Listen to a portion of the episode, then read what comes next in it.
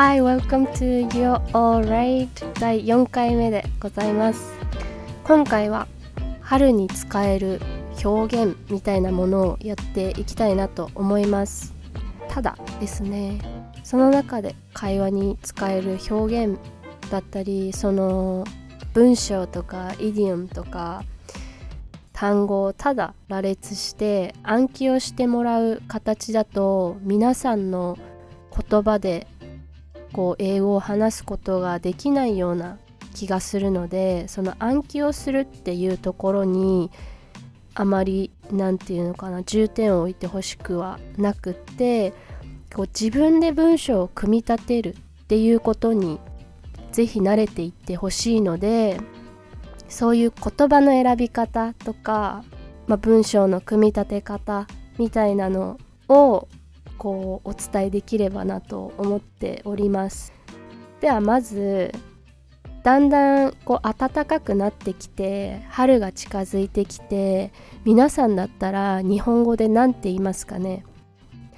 こう「わ春が来たね」とか「あったかくなってきたね」とかいろんな表現しますよね。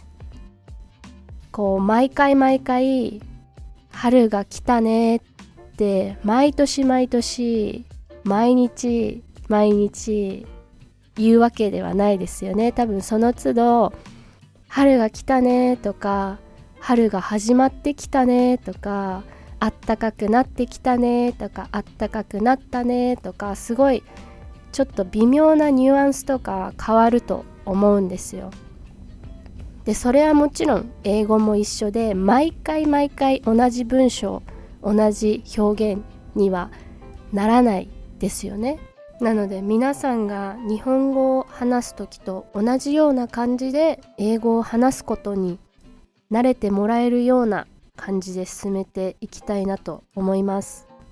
では日本語で「春が始まったね」とか「始まってきたね」とか「春が来たね」っていうこういう感じの表現英語にしてみると例えば Spring is just beginning beginning は begin 始まるの進行形で春が始まってきてるねっていう進行形にすることでこう何かが進んでいってるっていう進行状況みたいなものに、まあ、ある意味フォーカスが置かれてるような言い方ですね。で just っていうのはこうちょうど始まってきてるねみたいな、まあ、強調ですね。こうある意味そのモーメントというかその瞬間に強調が置かれているような感じで Spring is just beginning はなんかこうちょうど始まってきたねみたいな感じですかね。Spring is just beginning で begin 以外で言うと Spring is arriving とか arrive は到着するっていう意味の進行形ですね。あとは come も使えますね。Spring is coming とか。あと気温のことを言うのであればあったかくなってきてますよね。で暖かいは warm warm で It's getting warmer で warmer にすることでこう今まで寒かったけど前よりもあったかくなったねっていうこの比較の表現。で warmer で使いますね。もしくは warm って言ってもいいと思います。It's getting warm みたいな。でこの It's getting でここで進行形にすることでまあ、この流れというかあったかくなってきてるねっ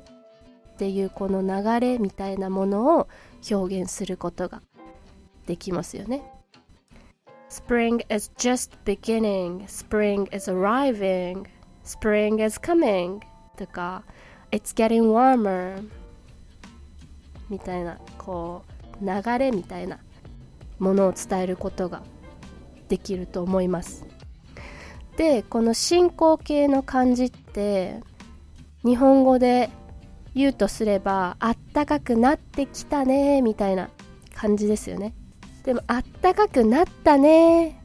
とか春が来たねって言ったりもするじゃないですか。例えば誰かはあったかくなってきたねって言うかもしれないけどまた誰かはあったかくなったね。って言うかもしれないしそれはその人それぞれですよね結構。同じタイミングで人によって違うことを言ったりしますよね。っていうのと一緒で絶対にこうでなきゃいけないっていうことはもちろん英語にもなくってその人のフィーリングだったり感じ方次第でもちろん言い方も人それぞれ変わると思うのでこうじゃなきゃダメだっていうことはないっていうことをしっかり覚えておいてください。じゃあこの ing 進行形を使っていた表現だとなってきたねっていうこの流れみたいなものに強調が置かれている感じになるんですけどじゃあ春が来たねとか始まったねっていう流れじゃなくて今もう始まったねみたいなニュアンスだと英語では現在完了が使われますね。例えば Spring has begun. 現在完了形は have プラス過去分詞形なので Spring has begun. でこの begun begin の過去分詞形は前回もやった think, sank, sunk と一緒で begun b-e-g-u-n で u のスペルなんですけどあで発音する begun begun 前のやつと一緒です。でちなみにこの begin の過去形は began began で前回やった sank と一緒ですね。現在完了の場合は過去分詞形なので Spring has begun です begin 以外だと Spring has come とか Spring has arrived とかですねちなみに come の変化は come, came, come ですで arrive は arrive, arrived, arrived 過去形と過去分詞形は一緒ですねでさっき言った It's getting warmer も現在完了にすると It has got warmer でこの It has はキュッと短縮して It's が結構会話の中では自然ですね It's got warmer で get get の過去分詞形は gotten gotten g-o-t-t-e-n で gotten なんですけどもっとフォーマルな、まあ、ライティングだと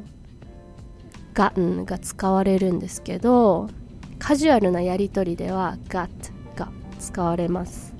got も一応、まあ、過去分詞形でも使われるようになったのかな。これはなんかこう時間を追って過去分詞形に足された表現なのかもしれないんですけど必ず「がん」を使わなきゃいけないっていうことは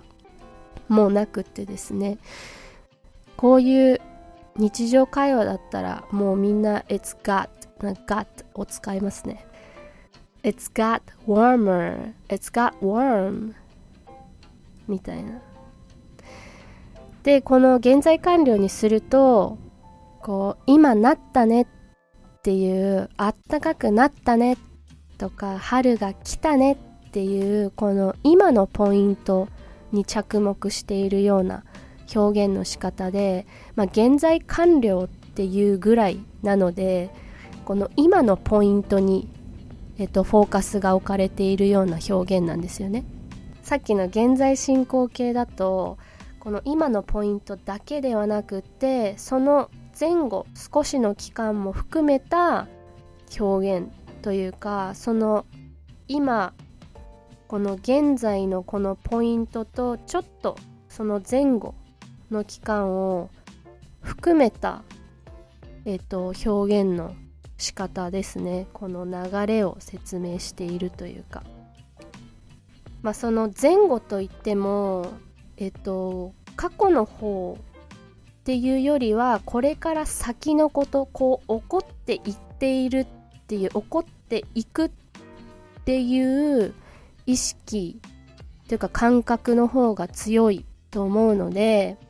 その今のポイントよりも前というよりは後ろの方にちょっとこう伸びていく感じというか Spring is just beginning とか Spring is arriving っていうのはこれからこうつくよとかこれから始まっていくよねっていう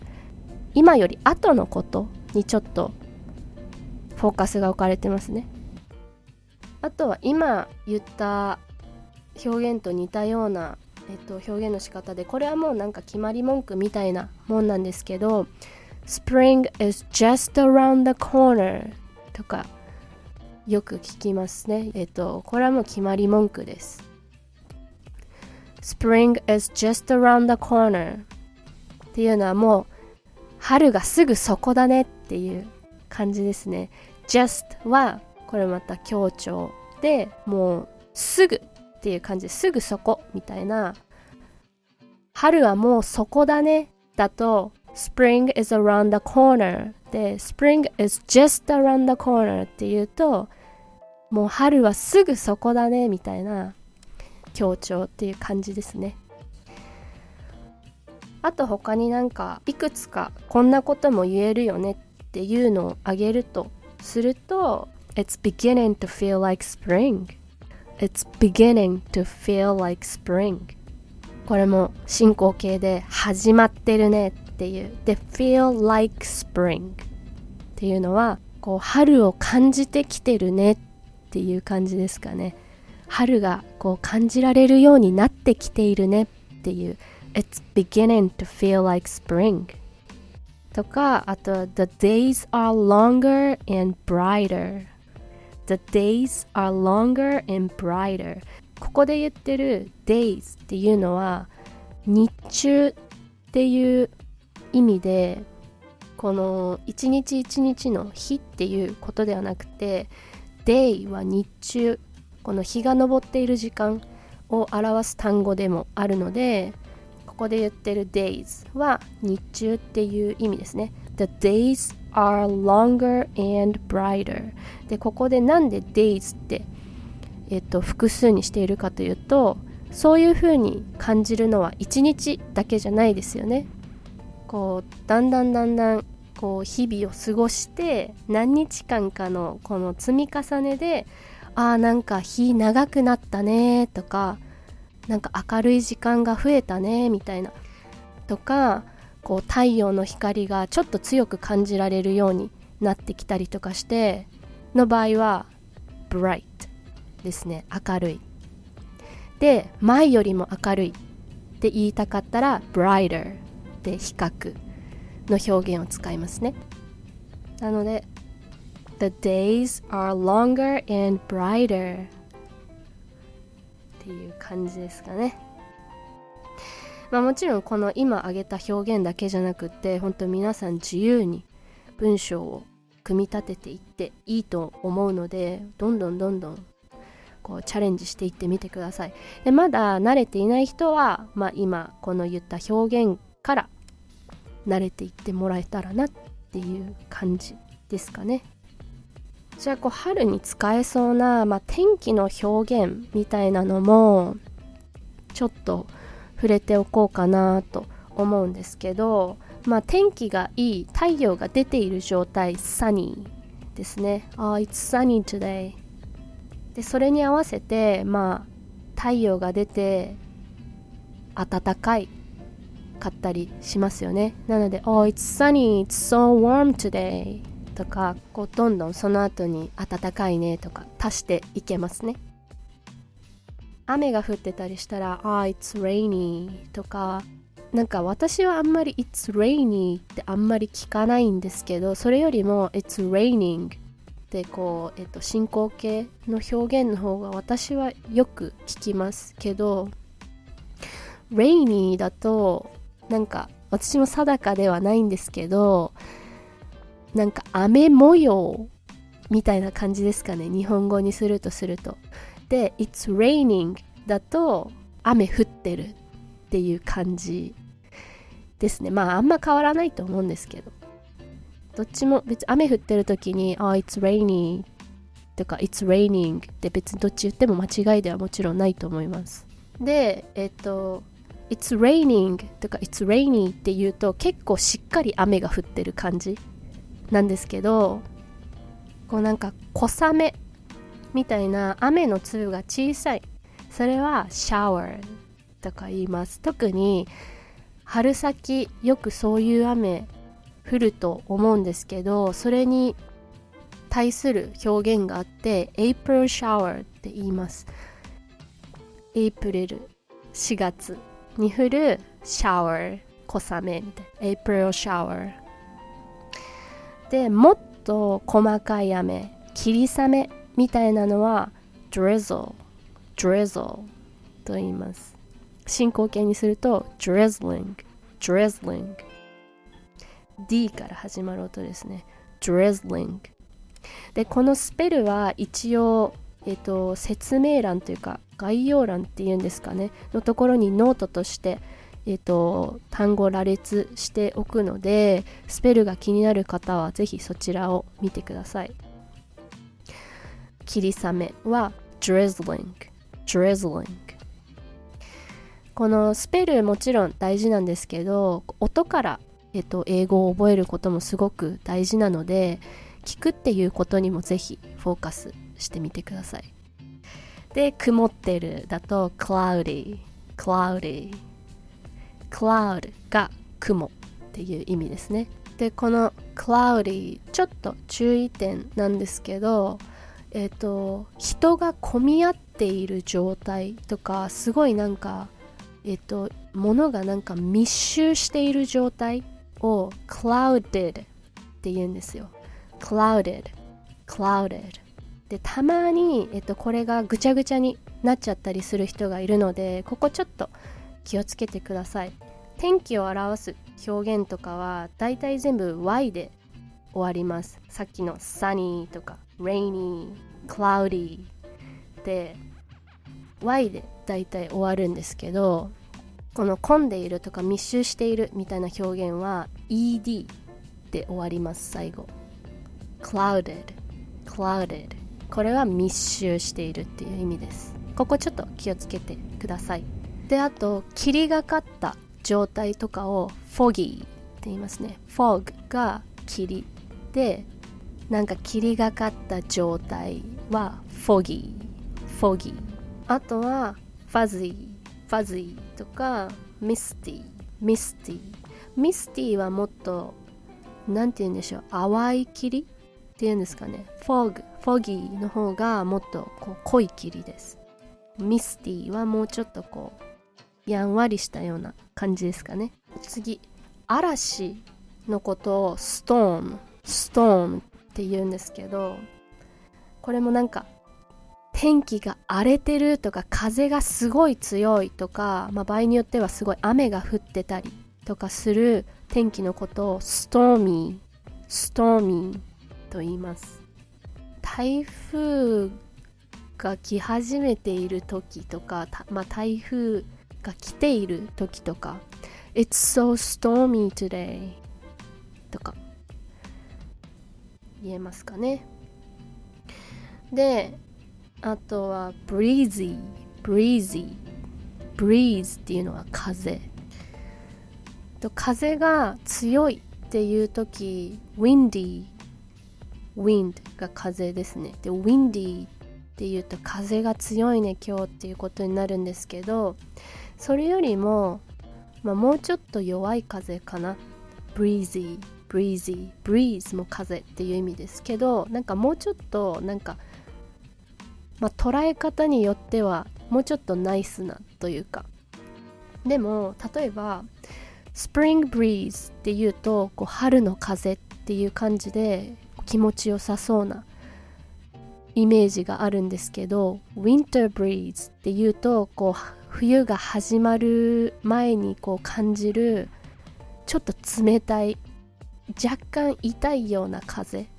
は winter breeze って言ったりします。だからその前につく単語とかでちょっと breeze の感覚みたいなのが変わったりもしますね。まあ breezy っていうとあちょっとなんか今日風あるねみたいな。っていう感じですね。であと湿気とかについて言う時は今日ベタベタするね今日湿気あるね湿度高いねみたいな時は It's humid humid です。で It's wet today とも言います。wet 濡れてるっていう。It's wet もう今日湿気あるねみたいな感じで逆に乾燥している時は dry ですね。It's dry today. It's dry.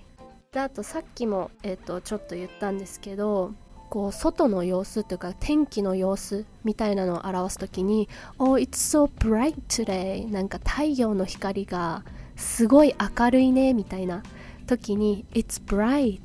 とか言ったりします。で逆にこう冬に向かっていってる時とかはだんだん暗くなっていきますよね。太陽が上がっている時間が短くなっていってこうなんか暗い印象を受けますよね。っていう時は「Oh it's dark」って言ったりします。まあこれから春に向かっていくんできっとその太陽の力とか太陽の明るさみたいなのを感じることが増えると思うのでそういう時は「Oh it's bright it's so bright」って言ったりします。さっきみたいに The days are brighter みたいな感じですね。でさっき言った breeze なんですけどえっ、ー、とまあ light wind light っていうのは軽いで wind は風ですね。で軽い風っていう感じなんですけど gentle とも言い表せて gentle wind gentle gentle って gentleman こう優しい男性まあ優しい男性だけじゃなくてもこう丁寧な表現としてえっ、ー、と普段全然ジェロメンって男性のことを表現することはあるんですけど gentle は人のこう様子みたいなのを表すだけじゃなくて、まあ、こういう風だったり gentle breeze あとはこう感触というかえっ、と、タッチとかにも言えます。gentle touch とか、まあ、いろいろ、なんか何でも使いますね。何でもって言ったらあれなんですけど、gentle。人に対する表現だけではないですよっていうことですね。で、こう春になると花がいっぱい咲いてきますよね。なので最後にちょっと花というか、そういう植物についてすごく軽くだけ触れて今回終わりにしようかと思うんですけどえっ、ー、とまず桜春といえば桜ですよね。桜皆さん多分知ってると思うんですけど Cherry Blossoms と言います。Cherry Blossoms で、えっ、ー、と花が咲いているっていうこの動詞で花が咲いてきてるとかっていう場合例えば The tree is blooming とか bloom bloom で花が咲くっていうことですね。あと blossom 動詞でも使えて花が咲くっていう意味ですね。blossom blossoming っていうとこう花が咲いているっていう感じです。でこの blossom と bloom 結構奥が深いというかしっかり捉えようとすると意外と難しくってなんか結構人によったりもすると思うんですけど私がいくつか読んだ記事の中で一番なんかなるほどなって思ったのはブラッサムはこう花の塊？みたいなブラッサムってこの名詞でもチェリーブラッサムってあるように名詞でも使えて花っていう意味になるんですけどでブルームも同じで花っていう意味なんですけどブラッサムはこう小さい花の塊みたいな mass of flowers っていうこう花の集合体みたいな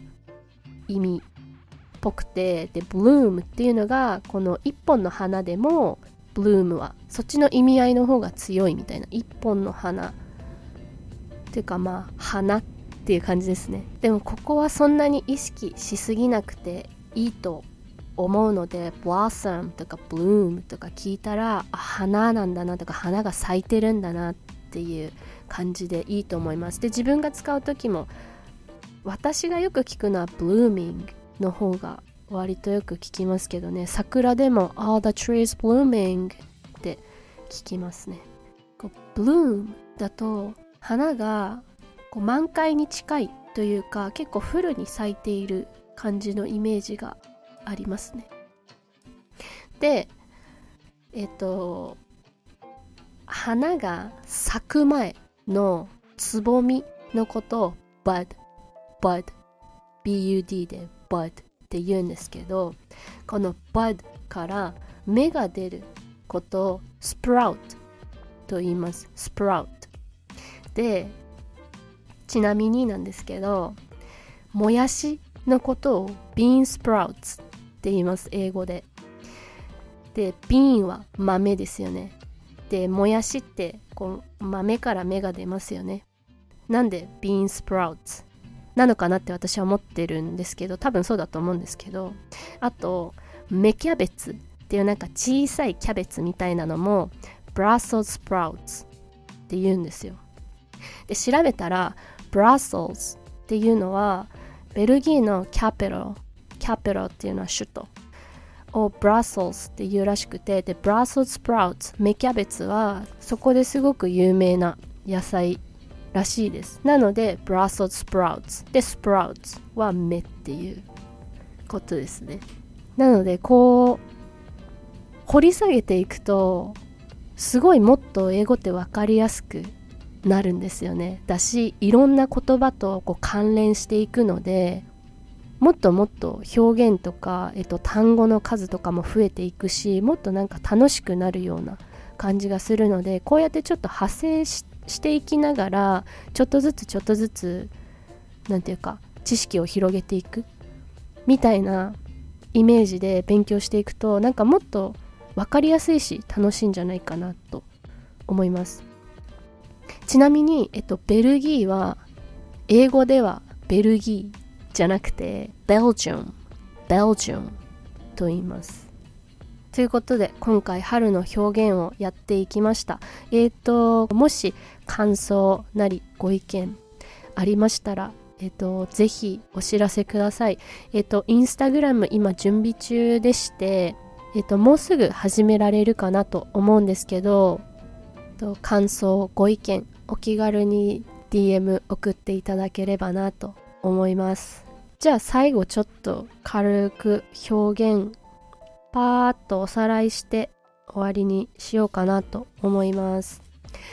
春が始まってきましたね。っていう春が来てるねっていうこの流れみたいなものをこう言いたいとき Spring is just beginning. Spring is coming. とか Spring is arriving. で ing で言ったりします。